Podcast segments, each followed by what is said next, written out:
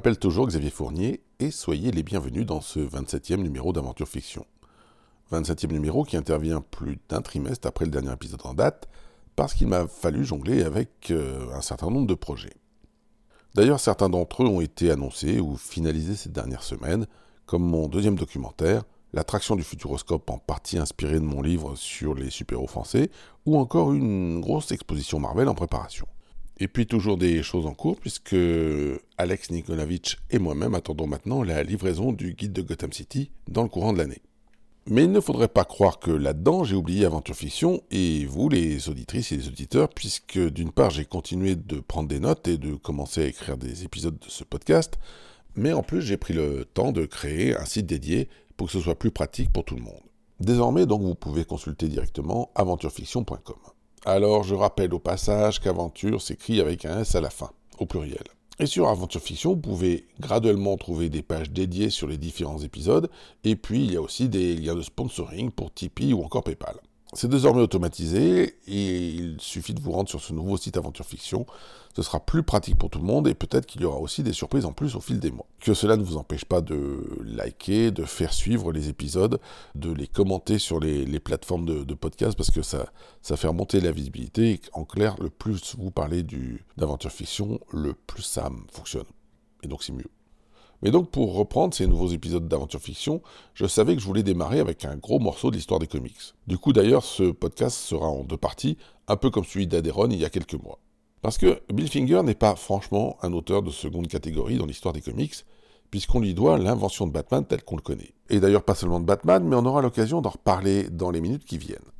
Le nom de Bill Finger n'est certes pas aussi populaire auprès du grand public que celui de Stanley ou même de Jack Kirby, mais le fait d'avoir co-créé le justicier de Gotham a fait de lui un sujet de recherche forcément déjà beaucoup exploré, notamment par son biographe Mark Tyler Nobleman, qui a fait un important travail pour retracer toute la vie de l'auteur. Et puis vous avez aussi une biographie dessinée, Bill Finger dans l'ombre du mythe, sortie il y a quelques mois chez Urban Comics.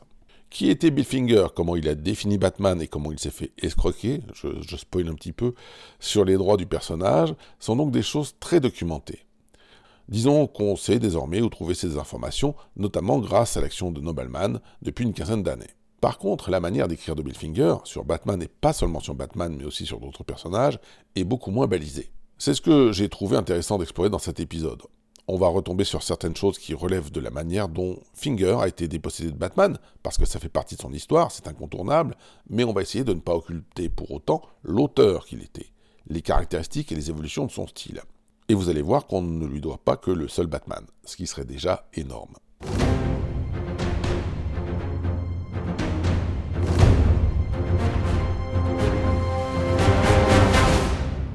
Même si ce n'est pas la dimension biographique qui nous intéresse le plus aujourd'hui, il paraît important de fixer quelques repères, histoire que tout le monde synchronise les montres. Bill Finger, issu d'une famille juive, a environ 24 ans quand il croise le chemin du dessinateur Bob Kane.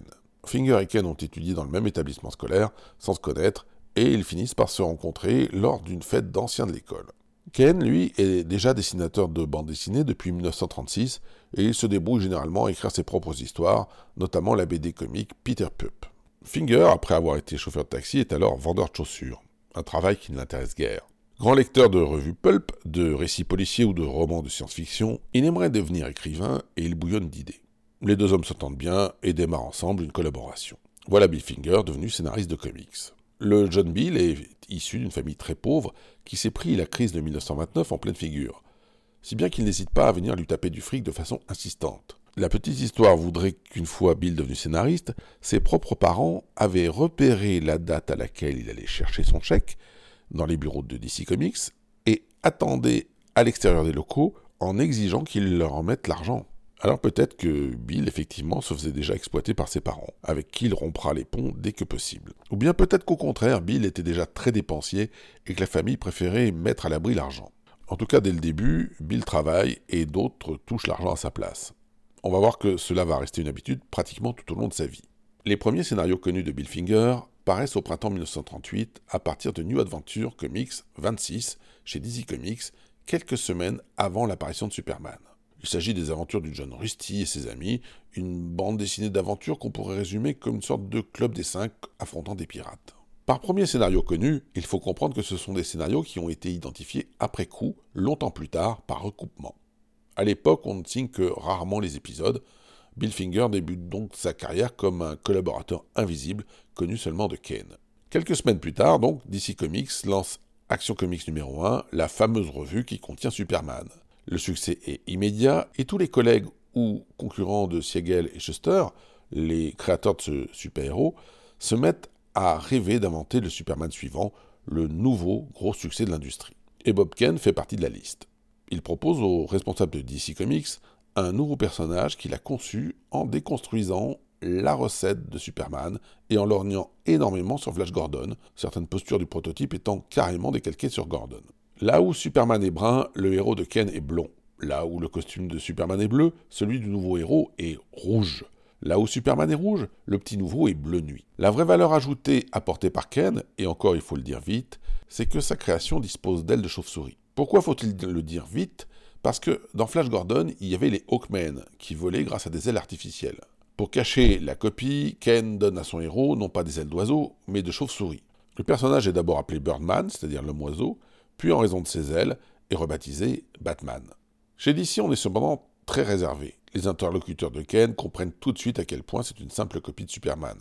Ils entrevoient des problèmes en interne avec Siegel et Schuster si l'on clone ainsi leur personnage. Et puis surtout, loin de toute dimension humaniste, on peut comprendre que DC a peur de jouer avec la formule et de devenir son propre concurrent. Alors petite chose au passage, je précise que DC Comics n'a réellement pris ce nom que des années plus tard, la société a changé de dénomination au fil des décennies plusieurs fois, et pour simplifier un peu tout ça et ne pas avoir à expliquer à chaque fois le changement de nom, j'utilise ici le seul terme DC Comics pour bien comprendre de qui et de quoi on parle. Et donc les responsables du DC Comics de l'époque se disent que mettre sur le marché un personnage trop proche de Superman risquerait peut-être de diviser les ventes. Ken et son projet sont donc renvoyés dans les cordes. Pour la défense de Ken, disons que si ce prototype de Batman avait été publié, il n'aurait pas été si proche de Superman que nous l'imaginons aujourd'hui. Car en 1938, Superman ne vole pas encore il ne fait que de grands bonds par-dessus les gratte-ciel. L'ajout d'un héros ailé et volant n'aurait donc pas forcément été si problématique, si double emploi. D'ailleurs, la meilleure preuve, c'est qu'un an et demi plus tard, DC validera la création de Hawkman, donc l'homme faucon, qui est encore plus inspiré des Hawkmen de Flash Gordon. Le vrai problème, c'est sans doute que le Batman de Ken, en dehors des ailes, ressemble à un Superman dont on aurait mélangé les couleurs. Des décennies plus tard, affirmant que toutes les idées de Batman viennent de lui et pas d'autres personnes, Bob Kane prétendra tour à tour avoir été inspiré par des dessins préparatoires de Léonard de Vinci, ou encore par le film noir muet The Bat Whispers. Sauf que quand vous regardez The Bat Whispers, avec un tueur habillé tout en noir, vous n'imaginez certainement pas un héros blond en costume rouge. Ken parle donc de ce prototype refusé à Bill Finger, qui lui a quelques idées à commencer par une histoire qui puise ses racines dans les pulps. Sous l'influence de Finger, on s'éloigne d'un héros doué de capacités extravagantes, comme voler, pour se rapprocher d'un détective urbain similaire au Shadow, un héros de feuilleton radio et de roman pulp de l'époque. Et c'est Bill Finger qui invente le nom de Bruce Wayne et de nombreuses autres caractéristiques des premiers épisodes. Reconnaissons-le, si visuellement le prototype de Ken pompait à mort Superman et Flash Gordon, Finger, sur le plan littéraire, va lui aussi détourner des pages entières du Shadow. Et puis si le héros est supposé s'appeler Batman, euh, la chauve-souris, alors pourquoi l'habiller en rouge? Ne serait-il pas plus logique de lui donner un costume sombre? Finger s'inspire alors d'un autre justicier de roman policier, lancé en 1936, le Whisperer, qui a la particularité d'être pratiquement invisible la nuit grâce à une combinaison grise. Finger avoue pratiquement cet emprunt puisque l'identité secrète du Whisperer en 1936, c'était un certain commissaire nommé James Gordon, homonyme parfait donc du futur commissaire des aventures de Batman. Convaincu par ce héros beaucoup plus lugubre, beaucoup plus nocturne, DC Comics valide cette fois la version 2.0 de Batman qui débute en 1939 dans Detective Comics 27. Au fil des ans, beaucoup de gens, voulant démontrer que Bob Kane n'avait pas créé grand-chose, ont démonté case par case cet épisode, et effectivement, la plupart des silhouettes sont détournées euh, d'autres illustrateurs, euh, soit des, gens qui travaillaient dans la bande dessinée, soit des illustrateurs de romans. Il n'y a pratiquement pas une silhouette de l'épisode qui ne trouve pas sa source ailleurs et que Bob Ken euh, n'a pas décalqué. Mais soyons honnêtes, on oublie généralement de préciser que le scénario du premier épisode est lui aussi un patchwork d'emprunts. La plus grande partie de The Case of the Chemical Syndicate est reprise pratiquement point par point d'un roman du Shadow Partner in Perils, publié en 1936. Donc, dans le premier épisode de Batman, on a donc d'une part l'intrigue qui vient du Shadow, et d'autre part l'un des personnages les plus importants, le meilleur ami de Bruce Wayne et commissaire de la ville, qui reprend carrément le nom de James Gordon, déjà croisé avec le Whisperers. Selon ce qu'on a envie de croire, Finger place ce nom de Gordon comme un simple clin d'œil, ou bien au contraire laisse entendre que son James Gordon à lui est effectivement le James Gordon des romans qui aurait pris de l'âge. Ainsi, le Gordon de Finger serait l'ami de Wayne, sans réaliser qu'il est Batman, tandis que Wayne ne réaliserait pas que Gordon est ou a été lui-même le Whisperer. Dès ce premier épisode, avec ses influences à lui, Finger façonne Batman dans une direction totalement différente de ce qu'aurait donné le héros rouge de Bob Kane.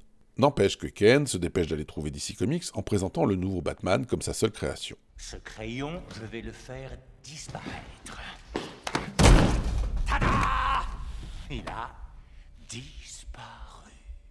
L'éditeur qui n'a jamais entendu parler de Finger n'a pas de raison d'en douter. Et par rapport au créateur de Superman, dont on sait déjà, même à l'époque, qu'ils se sont un petit peu fait avoir sur les droits de leur personnage, Ken a un peu plus de recul. Il sait qu'un personnage comme Batman peut rapporter de l'argent. Il négocie donc un contrat beaucoup plus avantageux que Siegel Schuster, stipulant même que toutes les histoires doivent être créditées de son seul nom à lui. Et pendant un quart de siècle, Ken sera considéré comme le seul auteur, le seul scénariste et le seul dessinateur de Batman, avec toujours le crédit Bob Ken revenant sur la première page. À l'occasion du récent centenaire de la naissance de Stan Lee, je lisais ici ou là des gens qui trouvent que Lee, apparaissant comme co-créateur de certains travaux de Jack Kirby ou Steve Ditko, s'était approprié beaucoup de choses et les avait donc détroussés. Quand on a du talent, on se doit d'en tirer profit. Combien tu veux? Euh, et la moitié? Mais il faut bien comprendre que même si Stanley s'est souvent attribué à tort certains mérites, il n'a jamais été jusqu'à effacer les noms de Kirby ou de Ditko. Il y a eu la fameuse mention Stanley présente, mais à aucun moment les noms de, Kirby ou Ditko ont été euh, gommés, laissant croire que Stanley avait produit tout l'épisode lui-même, dessiné, scénario et tout ça.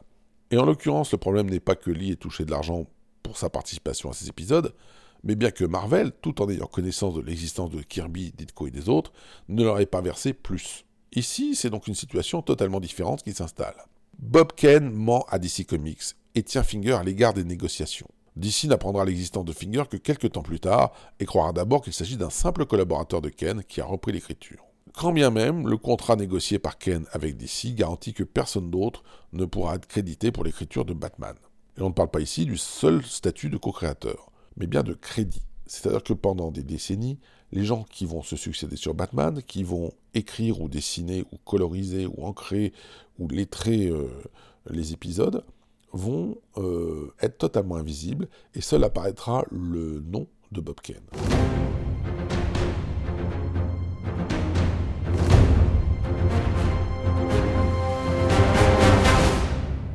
Si l'on revient plus précisément sur le Batman de Finger, il convient de noter quelques particularités ou même quelques absences, dirons-nous. D'abord, les premiers épisodes du Batman écrits par Finger sont totalement dénués de femmes. On ne croise que des hommes dans ces premières histoires. Il n'y a pas d'épouse du maire ou du commissaire. Il n'y a pas de serveuse ou de chanteuse dans les bars. Il n'y a que des hommes. Alors je me suis tourné vers ce que Finger écrivait avant, les épisodes de Rusty, Andy Spalt, identifiés comme étant écrits par Finger, et on note la même chose c'est à peu près aussi mixte que les premiers albums de Tintin. Alors on peut tout faire dire à cette absence de femmes, tout est son contraire. Sans aller chercher midi à 14h, il est probable que Finger avait dans l'idée d'écrire surtout pour les garçons, que ce soit avec Rusty ou avec Batman, et à l'époque on ne mélangeait pas facilement filles et garçons. L'autre absence qu'il y a, c'est que Batman n'a pas encore trouvé ses gadgets et véhicules si particuliers. Ces éléments-là ne viendront ni de Ken ni de Finger. Dans le troisième épisode, en effet, DC demande au scénariste Garner Fox de reprendre un peu les choses et de les muscler. C'est dans ces quelques épisodes écrits par Fox qu'on voit apparaître les premiers Bad Gadgets, plus spécialement la Bat Ceinture et le Batarang, mais aussi le premier super vilain de Batman, le Dr Death, un empoisonneur qui finit par être défiguré, son visage ressemblant à un crâne vert grimaçant.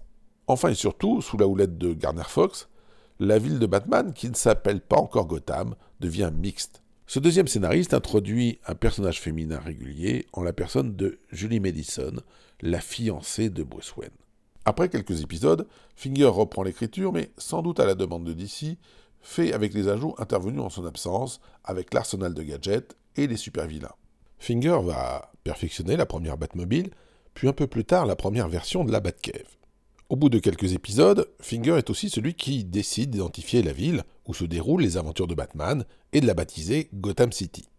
Encore que, comme je le disais dans un précédent podcast consacré à Ed Heron, Batman s'était fait griller la politesse à quelques semaines, voire quelques jours près, par un autre super-héros, Mr. Scarlet, publié par un éditeur concurrent et qui évoluait donc lui aussi dans une Gotham City.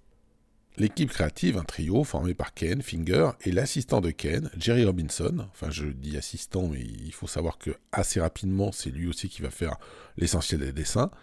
Crée dès 1940 un autre élément qui manque au Batman classique. Son assistant Robin, supposé égayer un peu l'atmosphère des histoires et donner aux jeunes lecteurs un référent. Une chose plaide pour le fait que dès 1940, les responsables de DC Comics savent très bien qui est Bill Finger et comprennent très bien qu'il a pris le premier concept du Batman rouge de Bob Kane et qu'il en a fait quelque chose d'autre. Car en l'espace de quelques mois, on va lui demander d'en faire de même avec d'autres super-héros. Ainsi donc, dans All American Comics numéro 16, en juillet 1940, démarre le héros Green Lantern. C'est-à-dire que, comme Bob Kane, le dessinateur Martin Nodell, qui signe Marthe Delon, a pensé à un personnage, Green Lantern, à savoir Alan Scott, qui est détenteur d'un anneau magique vert. Mais il ne sait pas trop quoi en faire en dehors de ça. Bill Finger est alors appelé à la rescousse et donne forme à l'histoire définitive, puis il va écrire ensuite les toutes premières années de Green Lantern. Il devient donc le co-créateur de Green Lantern, et d'ailleurs cette fois les deux auteurs sont bien crédités sur la première page de l'épisode. En 1942, il en sera de même pour un personnage qui, à défaut d'être aussi populaire que Batman ou Green Lantern, n'en fait pas moins partie des personnages vétérans de DC Comics. Dans Sensation Comics numéro 1 débute l'aventurier Will Cat, pensé par le dessinateur Irving Hazen et donc reformulé par Bill Finger. Là aussi, les deux auteurs sont crédités et Finger va jusqu'à lier les deux séries. C'est en voyant un comic book de Green Lantern que Will Cat a l'idée de devenir un super-héros. Le fait que dans les deux cas Finger soit crédité officiellement tend à souligner que DC n'avait aucun problème à identifier Finger et que le souci se centrait bien sur le seul Batman, et donc par conséquent sur Bob Kane. Pour autant que l'éditeur apparaisse plus coulant que Ken dans cette histoire, n'allez pas vous attendre cependant à ce qu'il aille jusqu'à être vraiment généreux. Finger ne touchera pas de royalties sur Green Lantern, pas plus qu'il en a touché sur Batman. Alors ce qui est intéressant, c'est que pendant longtemps, les historiens des comics ont contesté à Finger le fait d'avoir créé ou co-créé Green Lantern ou Wildcat. On expliquait que les personnages avaient été conçus par les seuls dessinateurs et que Finger n'était arrivé là qu'au moment d'écrire les premiers épisodes, soit essentiellement des dialoguer. Mais c'est une façon à peine positive de le remettre dans une position similaire à celle que Finger avait déjà connue avec Ken et Batman. En fait, il y a quelques signes que l'influence de Finger a été bien plus poussée que cela. Au début, le premier Green Lantern devait avoir comme identité civile Alan Led, nom qui était supposé sonner comme Aladdin, puisqu'après tout, Green Lantern était un peu un Aladdin moderne. Le problème, c'est qu'à la même époque, un acteur réel, lui aussi nommé Alan Ladd, commence à se faire connaître. L'éditeur anticipe la confusion et les problèmes de droit que cela pourrait poser. Du coup, au lieu de s'appeler Alan Led, Green Lantern est rebaptisé Alan Scott dans la précipitation. Et là, vous allez me dire, oui, mais quel rapport avec Bill Finger eh bien, il faut se reporter plusieurs mois en arrière quand Bill Finger avait créé l'identité civile de Batman. Le scénariste avait comprimé deux personnages historiques. Le nom Wayne, Finger l'avait emprunté à un héros de la Révolution américaine, Anthony Wayne. Et pour le prénom, Finger l'avait puisé auprès de Robert Bruce, autrement dit Robert the Bruce, ou autrement dit Robert Ier d'Écosse. Même ceux qui d'entre vous sont les moins portés sur la grande histoire du monde connaissent ce personnage puisqu'il fit l'objet du film Brave Heart de Mel Gibson. En quoi cela concerne-t-il Green Lantern? Eh bien, il est établi que Finger avait une petite fascination pour Robert Bruce, ancien roi des Écossais. Écossais qui en anglais s'écrit Scott avec un seul T. Mais surtout, à la fin du 19e et au début du 20e, un livre intitulé tout simplement L'histoire d'Écosse faisait référence pour décrire les grandes figures écossaises, dont Robert Bruce. Et l'histoire d'Écosse avait été écrite par le romancier Walter Scott. Pour un fanat de Robert Bruce, le nom de Walter Scott était forcément familier. Et donc voilà comment un roi d'Écosse est à la fois responsable du prénom de Batman, mais aussi du nom de famille de Green Lantern.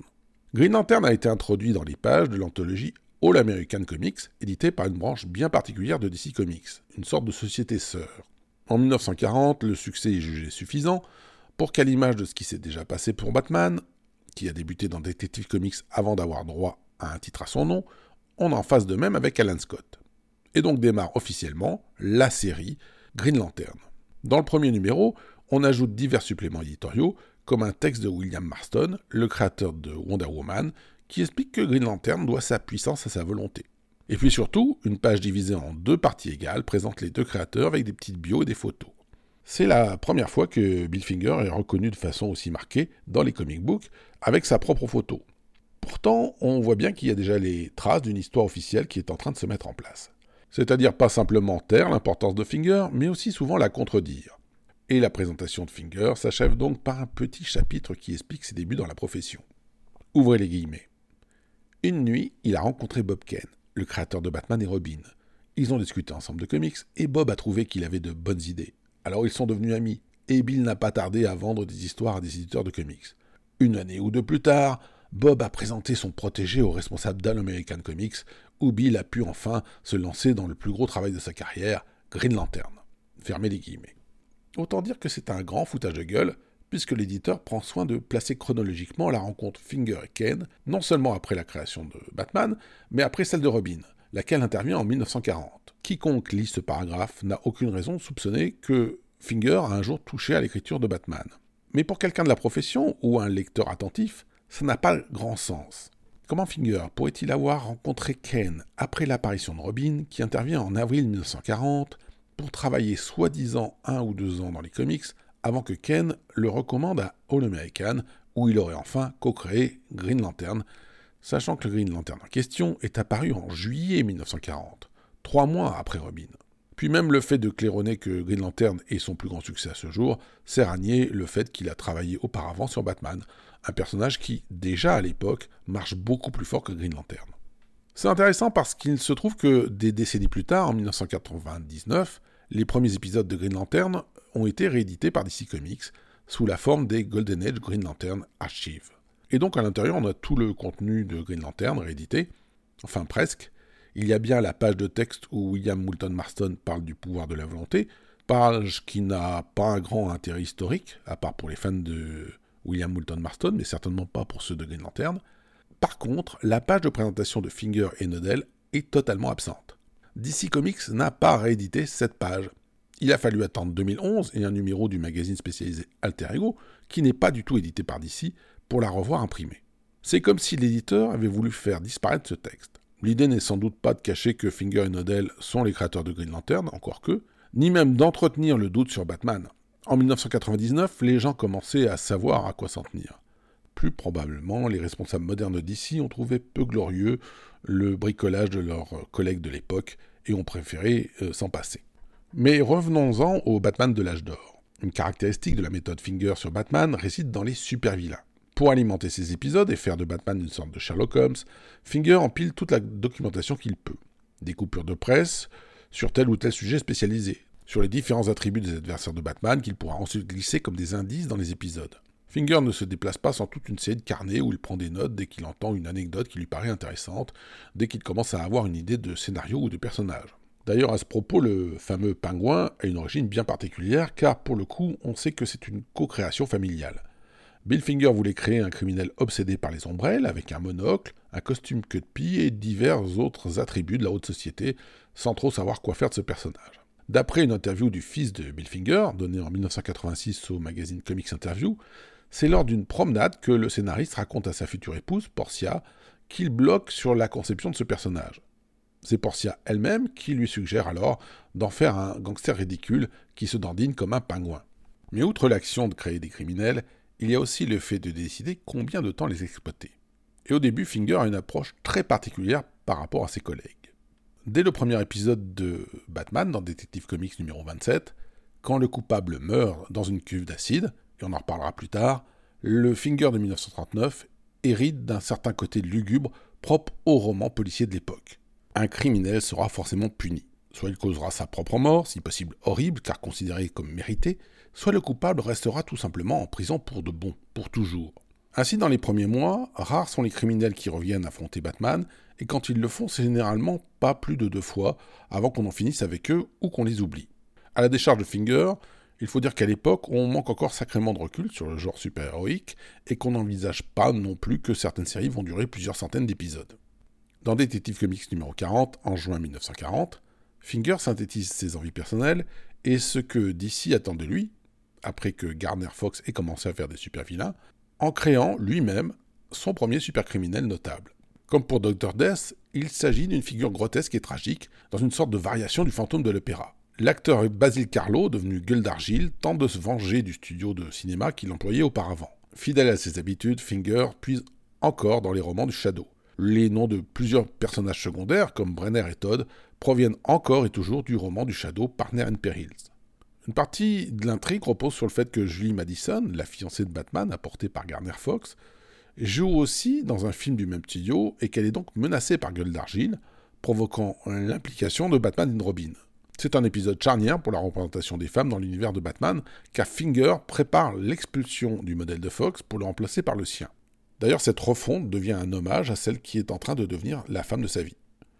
Dans Détective Comics numéro 49, Julie Madison, devenue actrice, décide d'adopter le nom de scène de Portia Storm pour faire carrière. Et Portia, euh, je vous le disais tout à l'heure, c'est le prénom de la jeune femme que Bill Finger fréquente, celle qui va lui suggérer le pingouin et qui va devenir son épouse en 1943. Du coup, la première femme que Batman a fréquentée se voit rebaptisée Portia. Pourtant, Finger ne paraît pas vraiment intéressé par l'idée que son héros, lui, se case et entretienne une relation régulière. La carrière au cinéma de l'actrice Julie Madison, rebaptisée Portia, va vite l'entraîner en dehors de Gotham, et très vite Bruce Wayne va se retrouver sans fiancée officielle, ou en tout cas sans fiancée régulière. Parce que Finger introduit rapidement un autre modèle de fiancée, ou disons-le carrément, de victime interchangeable. Déjà dans Détective Comics numéro 40, Gueule d'Argile s'attaquait à une femme nommée Lorna Dane, qui est d'ailleurs l'homonyme d'une mutante, fille de Magneto, publiée près d'un quart de siècle plus tard par Marvel. Finger va faire sa marque de fabrique de ces femmes dont le nom s'écrit en quatre lettres. Et alors les lecteurs de comics seront au fait de me dire qu'entre Lorna Dane et Lois Lane, la dulcinée de Superman, il n'y a jamais qu'une lettre de différence dans le nom de famille et qu'on voit clairement l'influence. Mais ce serait se tromper de modèle, car depuis 1937, un an avant l'apparition de Superman, le héros The Shadow, qui est donc un modèle régulier de Finger sur Batman, est accompagné dans ses aventures radio par une jeune journaliste nommée Margot Lane. On a donc deux branches d'une même généalogie. D'un côté, la journaliste Margot Lane est bien l'inspiration majeure de Lois Lane dans les pages de Superman, mais Margot Lane est aussi un repère pour Bill Finger, à l'évidence un énorme fan du Shadow. Et ça peut sembler super précis comme format, mais à partir de ce moment-là, la dulcinée type de Finger pour Batman, à travers les années, a toujours un nom en quatre lettres, avec assez souvent un A. Margot Lane lui inspire donc le nom de Lorna Dane en 1940, mais aussi celui de la nouvelle petite amie de Bruce à partir de 1941, l'infirmière Linda Page. Plus tard, Bruce Wayne fréquente l'actrice Viola Vane, et puis encore bien plus tard, il finit par croiser le chemin d'une photographe qui est bien plus connue, la journaliste Vicky Vell, dès 1948. Toutes sont inventées par Finger, et ce sont toujours des noms en quatre lettres, avec un A en deuxième lettre et un E à la fin. Vicky Vell, sans doute la plus proche du modèle de Margolène, sera aussi celle qui aura la plus grande longévité dans la série. Mais pour ce qui nous intéresse, cette codification super précise, super formatée des noms des diverses fiancées, dénote du système d'écriture de Bill Finger. Pour en revenir à Gueule d'Argile, super vilain créé par Bill Finger, eh bien on le croise dans Détective Comics euh, numéro 40, et puis il revient euh, l'année suivante, une seule fois, et puis c'est tout pendant des décennies. En fait, Basil Carlo ne sera réutilisé que dans les années 80, et par d'autres auteurs que Finger. Le scénariste, lui, préférera par contre créer un autre criminel nommé Gueule d'Argile, Matt Hagen, en 1961, dans Détective Comics 298. Pour Finger, ou en tout cas le Finger des débuts, le super criminel est un personnage jetable qui ne s'envisage pas sur le long terme.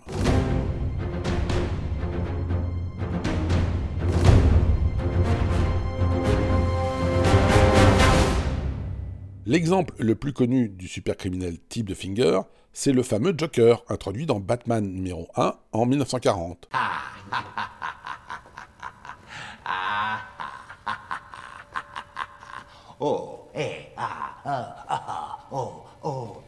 Alors déjà précisons que la création elle-même du Joker a donné lieu à plusieurs hypothèses.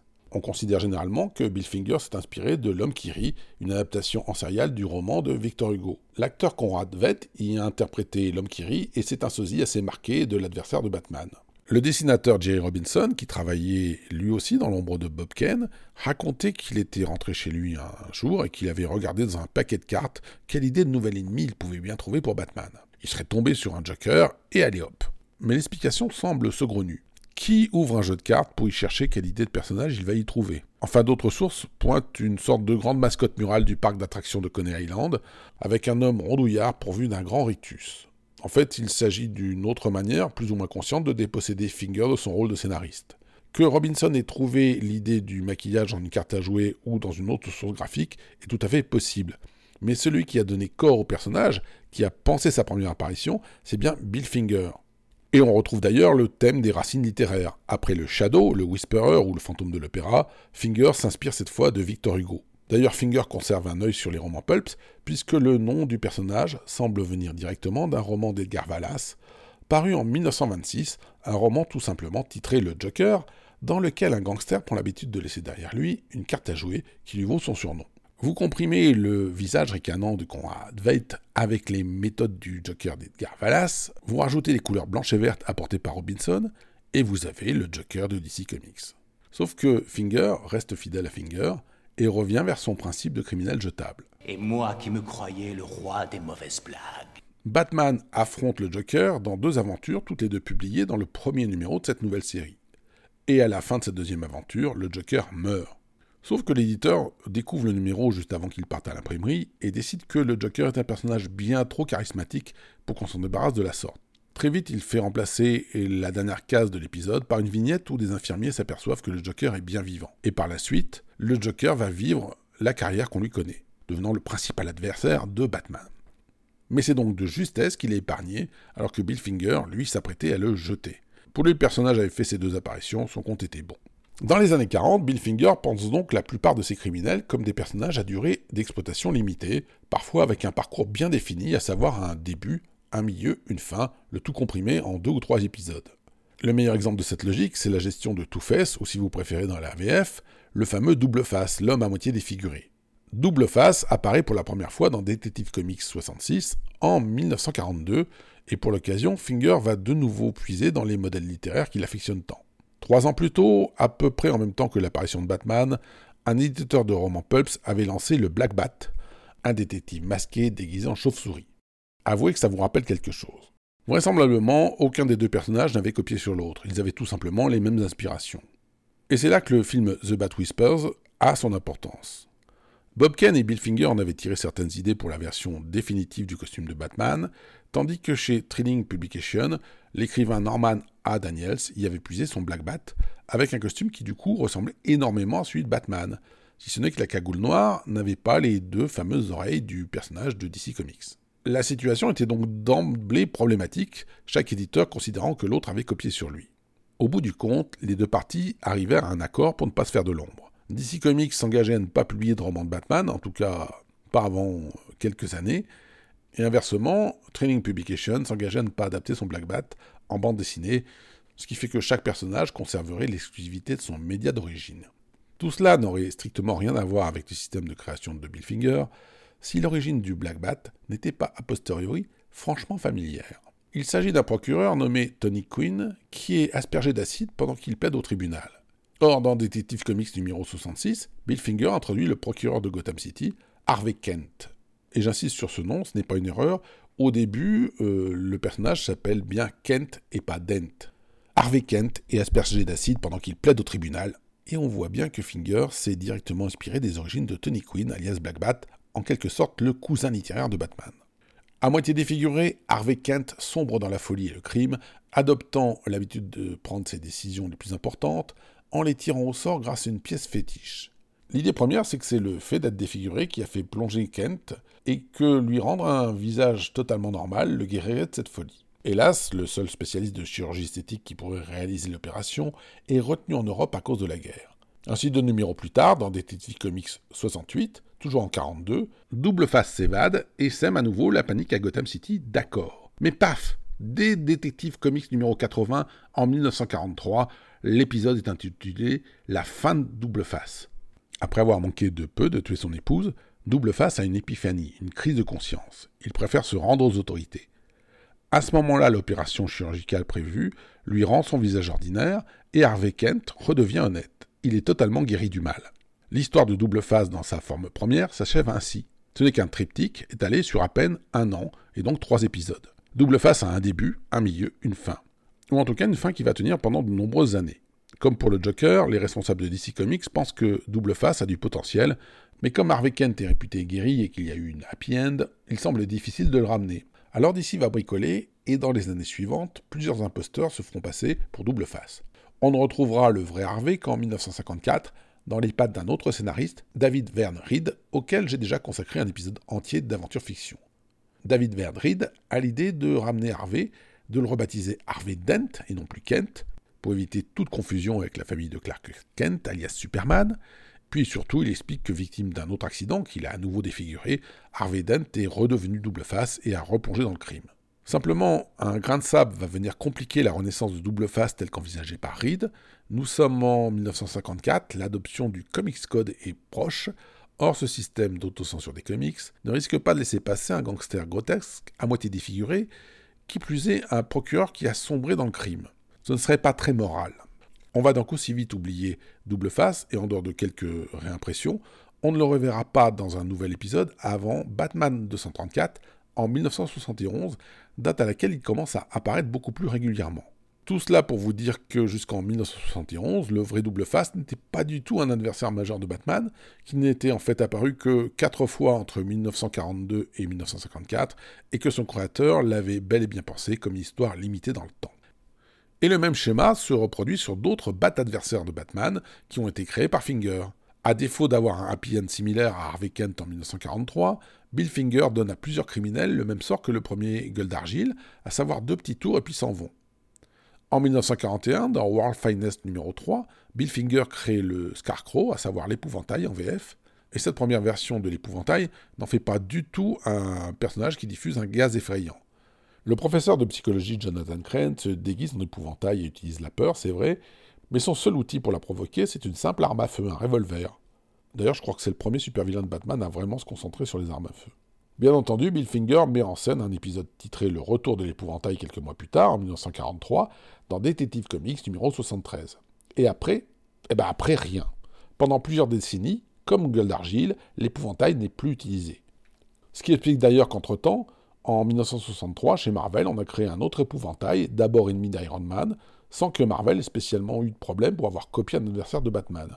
En 1963, pratiquement personne ne se souvenait de l'épouvantail de Batman.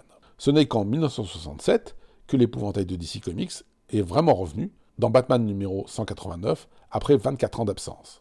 Et c'est seulement à ce moment-là que l'épouvantail se met à utiliser son gaz effrayant. Batman 189 étant écrit par Gardner Fox, on comprend qu'il a comprimé son Dr. Death, qui était le premier super ennemi affronté par Batman et qui utilisait des gaz, avec l'épouvantail de Finger pour en faire une sorte de personnage hybride plus formidable. Mais pour ce qui est de Finger, lui au départ avait jugé qu'il fallait simplement se servir de l'épouvantail deux fois, et puis c'est tout. Et le procédé est le même quand Bill Finger crée en 1948 le personnage du Riddler, en français le Sphinx, dans les pages de Detective Comics 140. Le Sphinx disparaît dans une explosion à la fin de l'épisode, les héros se demandant s'il a survécu ou pas. Dans Detective Comics 142, il revient, et puis on ne le reverra plus du tout dans les comics pendant 20 ans. En fait, la plupart des criminels considérés aujourd'hui comme des adversaires classiques de Batman ont d'abord été utilisés par Finger une ou deux fois, peut-être trois, puis oubliés pendant des années. Le scénariste semble en penser qu'ils étaient usés. Alors bien sûr, il y a des exceptions. On a parlé tout à l'heure de comment le Joker a été sauvé, mais il y a aussi d'autres personnages comme le pingouin qui feront des apparitions régulières sur un temps long, mais peut-être là aussi par volonté éditoriale. Mais la trilogie de Double Face en 1942-1943 reste un curseur intéressant dans le parcours de Finger. Si l'on se reporte vers les premiers épisodes de Batman, le Chevalier Sombre avait une vision sans ambiguïté, sans nuance, des criminels et du camp du mal. C'était clairement des personnes envers qui Batman ne ressentait aucune pitié. Il y avait une petite nuance en 1940 avec l'introduction de Catwoman. Je suis Catwoman. Mais cette nuance avait été vite mise de côté, et là aussi il faudrait quelques années avant que Batman exprime à nouveau le moindre sentiment à son encontre. Pourtant, la gestion de double face par Finger semble amorcer un changement de regard de l'auteur sur le crime et le mal dans l'univers de Batman. Avant, c'était simple, il y avait d'un côté les bons et de l'autre les méchants, sans zone grise intermédiaire.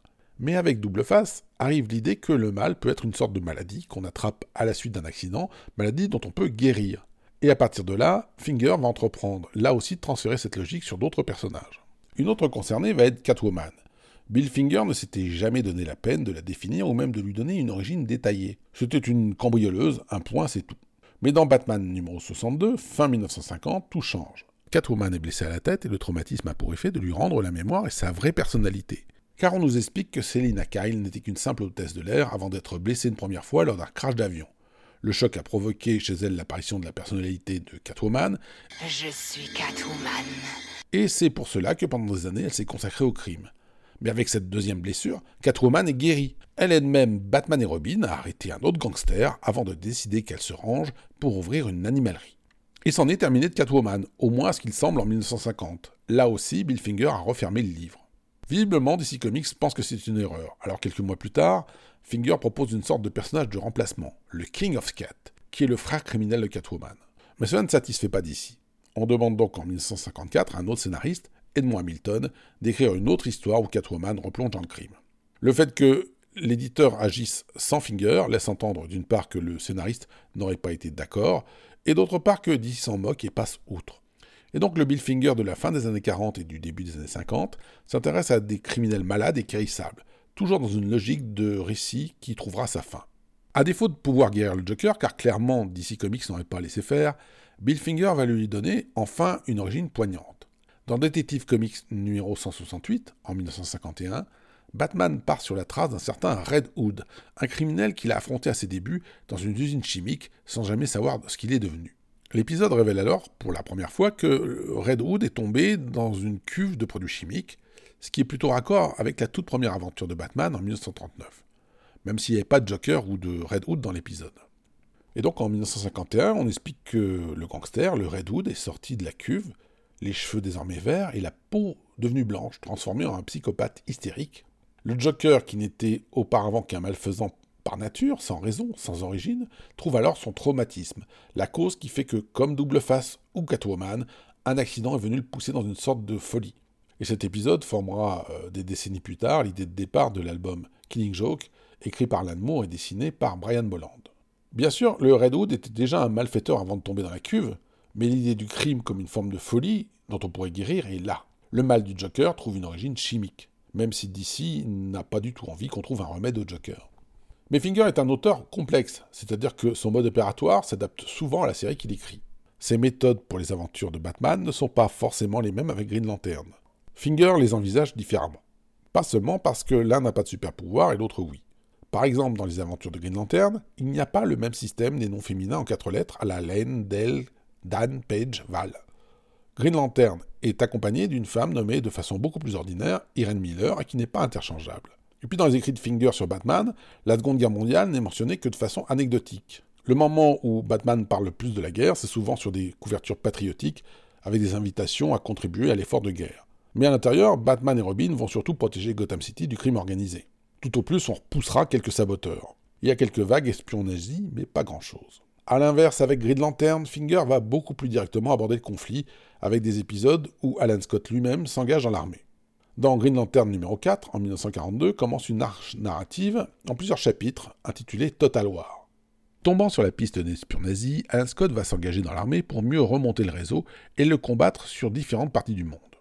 Dans Green Lantern 5, toujours écrit par Bill Finger, on découvre la Légion of the Lantern, une unité d'élite que l'armée assemble parce qu'elle voudrait avoir 5 hommes aussi valeureux que Green Lantern.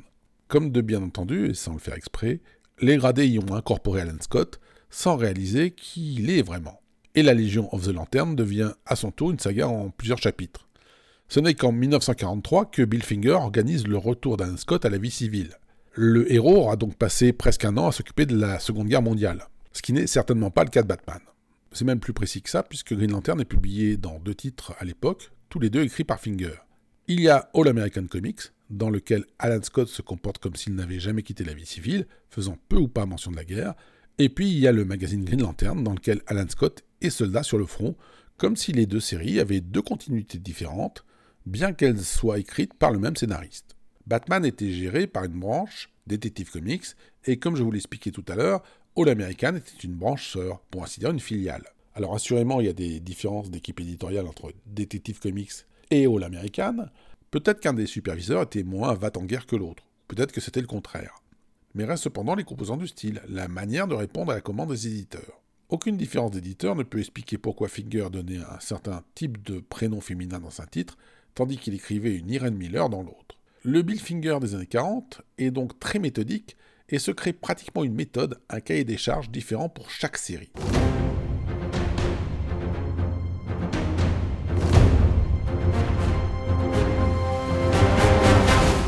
Pourtant, si Batman ou Green Lantern ont des différences marquées, et si on a vu que Finger aime bien se débarrasser de cette super criminelle, le scénariste n'aime pas gâcher. Il n'est pas du tout contre réutiliser une bonne idée plusieurs fois de suite, et il est aidé en cela par le fait qu'il écrit plusieurs titres distincts. Finger est connu pour ne pas être très rapide, et sa lenteur d'écriture va aller en s'aggravant au fil des ans, à mesure que l'auteur rencontre divers problèmes. Il faut dire que c'est ce qu'on appelle un panier percé. Finger cultive quelques relations adultères qu'il lui faut entretenir, ou tout au moins à qui il faut faire quelques cadeaux. Et puis il faut faire tourner la maison, tout simplement. Et il a besoin d'argent. Notons quand même que s'il avait eu le même contrat que Bob Ken et qu'il avait touché une somme équitable, Finger n'aurait pas eu les mêmes problèmes d'argent et sans doute pas les mêmes problèmes personnels. Pour tenir les délais, le scénariste va donc recycler des idées, y compris certains concepts qui ne sont pas de lui. Par exemple, dans Detective Comics numéro 33, en 1939, Garner Fox, le scénariste intérimaire, avait créé le professeur Karl Kruger, un sosie de Napoléon et donc forcément totalement mégalo, qui veut conquérir les USA.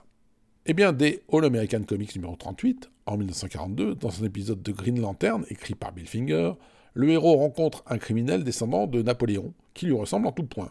Et donc il y a réincarnation de l'idée de départ. Mais les réutilisations vont se préciser de manière beaucoup plus détaillée. Dès 1943, toujours motivé par le besoin d'argent, Bill Finger se met à écrire pour plusieurs éditeurs concurrents. Il travaille aussi, entre autres, pour Marvel. Et c'est là que les choses se compliquent car certains scénarios de Marvel, curieusement, se mettent à ressembler à ceux que Finger a pu écrire précédemment pour DC Comics. En mars 1945, dans Captain America Comics numéro 45, Captain America et Bucky se promènent dans la rue quand ils entendent des coups de feu. Ils lèvent la tête, se précipitent au dixième étage, et là, ils découvrent une nouvelle adversaire, nommée, attention, tenez-vous bien, Catwoman. Je suis Catwoman. Un moment piégé par Captain America, cette Catwoman s'exclame Je sais quand je suis léché. Oui, oui, alors je sais, oui. Alors non, ce n'est pas ce que vous imaginez. Captain America et la Catwoman de Marvel sont tout à fait sages dans cette image. Simplement, euh, c'est une tournure argotique qui revient à dire je sais quand je suis coincé. Et en l'occurrence, ça permet de faire une sorte de jeu de mots sur le côté félin du personnage. Or, lors de sa première apparition en 1940, la Catwoman de Bill Finger chez DC Comics faisait précisément le même jeu de mots. Finalement, la Catwoman de Marvel arrive à s'échapper en voiture, mais dans la précipitation, elle fonce sur un réverbère et elle est tuée sur le choc. Captain America Comics n'est pas signé, mais de nombreux détails languent sur le style de Finger, que ce soit la présence d'une Catwoman ou le vocabulaire des dialogues. Même la manière expéditive dont le scénariste se débarrasse du personnage ressemble au style de Finger. Reste à savoir si c'est Finger lui-même ou quelqu'un qui l'imite. Seulement voilà, un mois plus tard, en avril 1945, dans Marvel Mystery Comics 63, un autre héros de Marvel Comics, le Angel des années 40, se promène dans la rue, quand il entend un coup de feu. Alors, il regarde en l'air, se précipite dans les étages, et il découvre une autre criminelle nommée Catwoman. Je suis Catwoman. Pas du tout celle du mois d'avant, en train de piller un coffre.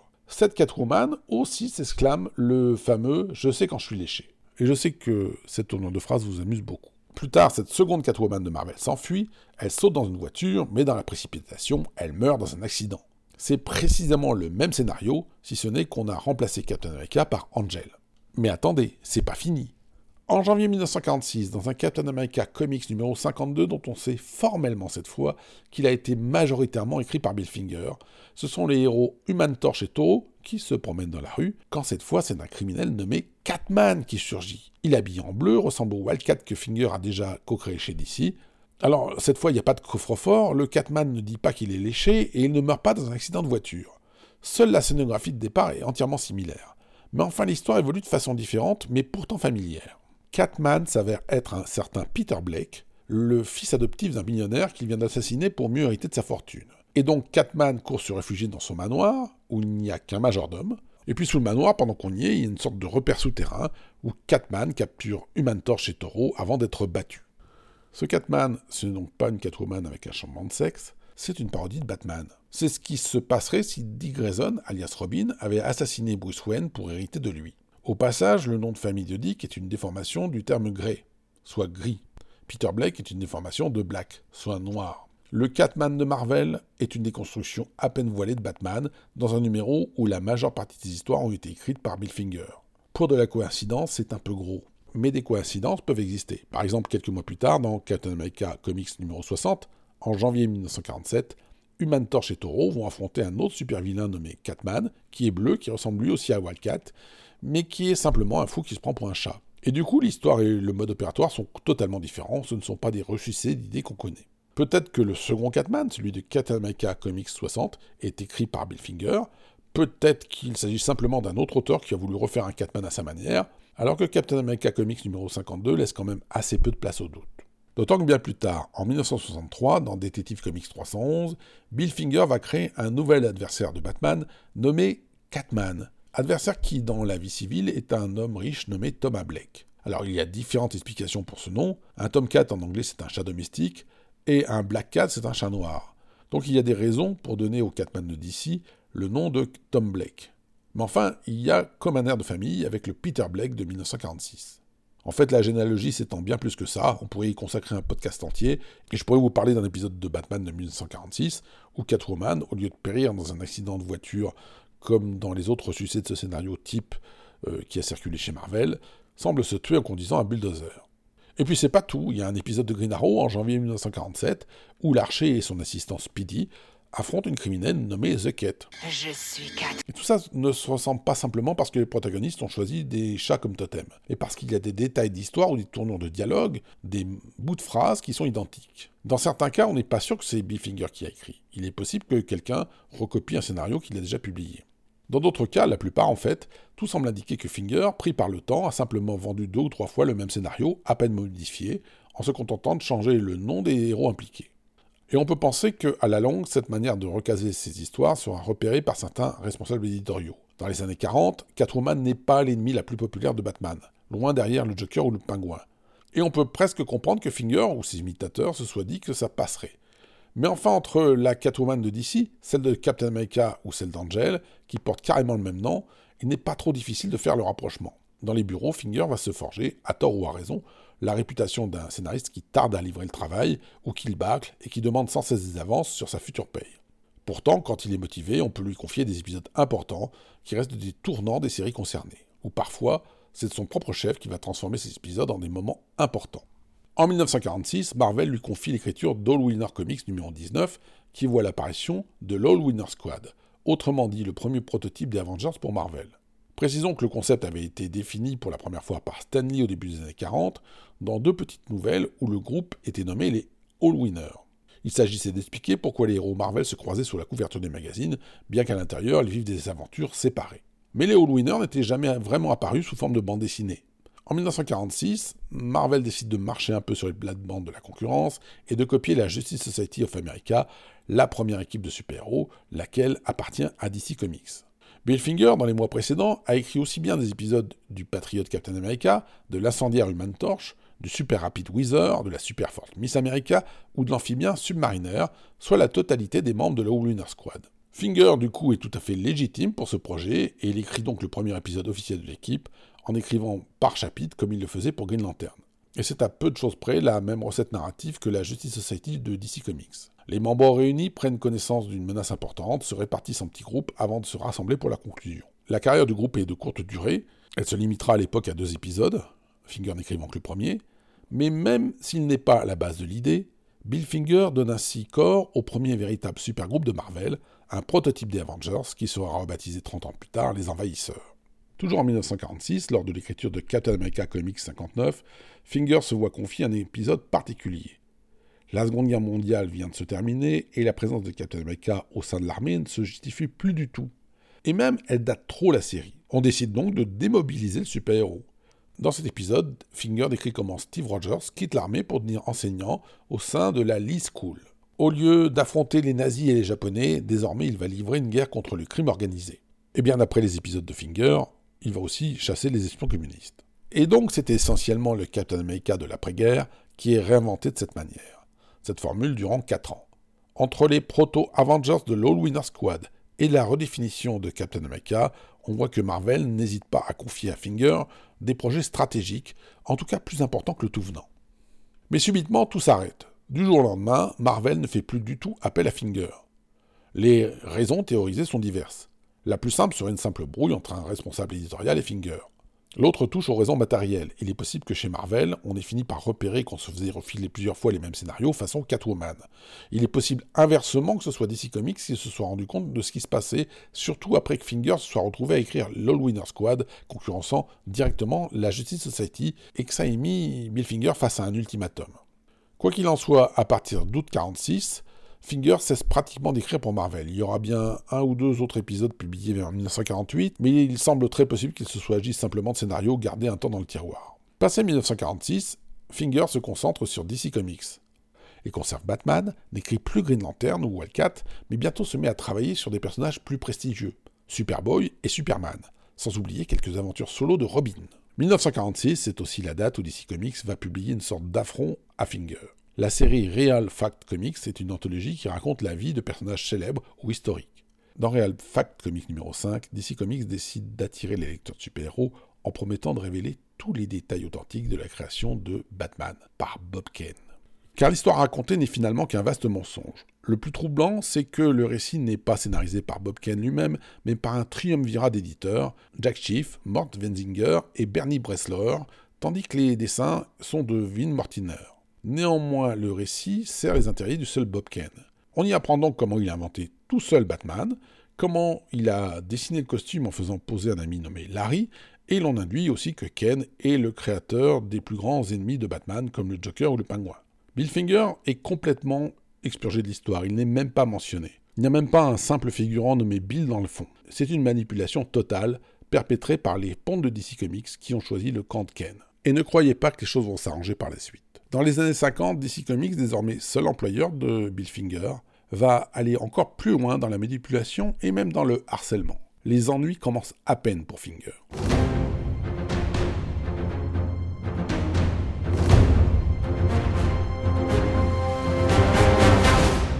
On va marquer une petite pause pour deux raisons. D'abord, je vais vous laisser euh, digérer un petit peu toutes les informations que je vous ai envoyées dans la figure en ce qui concerne le parcours de Bill Finger. Et puis moi, j'ai la gorge euh, qui commence un petit peu à être euh, sèche.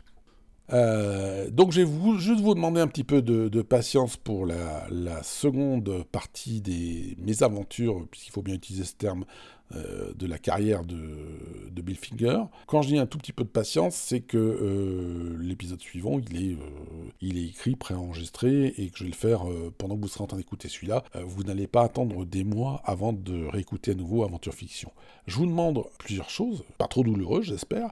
Si vous voulez avoir la gentillesse de bien vouloir partager le lien de cet épisode, euh, de faire connaître euh, le podcast parce que le plus il est connu, le plus il tourne et, le plus ça crée un cercle vertueux, donc c'est bien. Si vous voulez bien utiliser vos, profils sociaux, ou si vous voulez commenter aussi sur les plateformes de, podcast, parce que les, les plateformes telles qu'iTunes ou, euh, ou autres sont sensibles au fait que les podcasts sont commentés, donc parlez-en, ça, fait toujours du bien. Euh, je vous rappelle aussi que, ben, comme ça redémarre, le podcast est financé seulement par certaines contributions, que donc vous pouvez retrouver désormais euh, tout ce qui est nécessaire et petit à petit une masse d'informations un peu grandissante sur une adresse qui est tout à fait simple, puisque désormais c'est aventurefiction.com. Et que donc, eh ben, moi je vais aller boire un petit coup à la santé de Bill Finger pour me raffermir la gorge. J'enregistre la seconde partie et d'ici quelques temps, assez rapidement, vous avez euh, la suite et la conclusion. Et accrochez-vous parce que je vous préviens tout de suite, il y aura du lourd.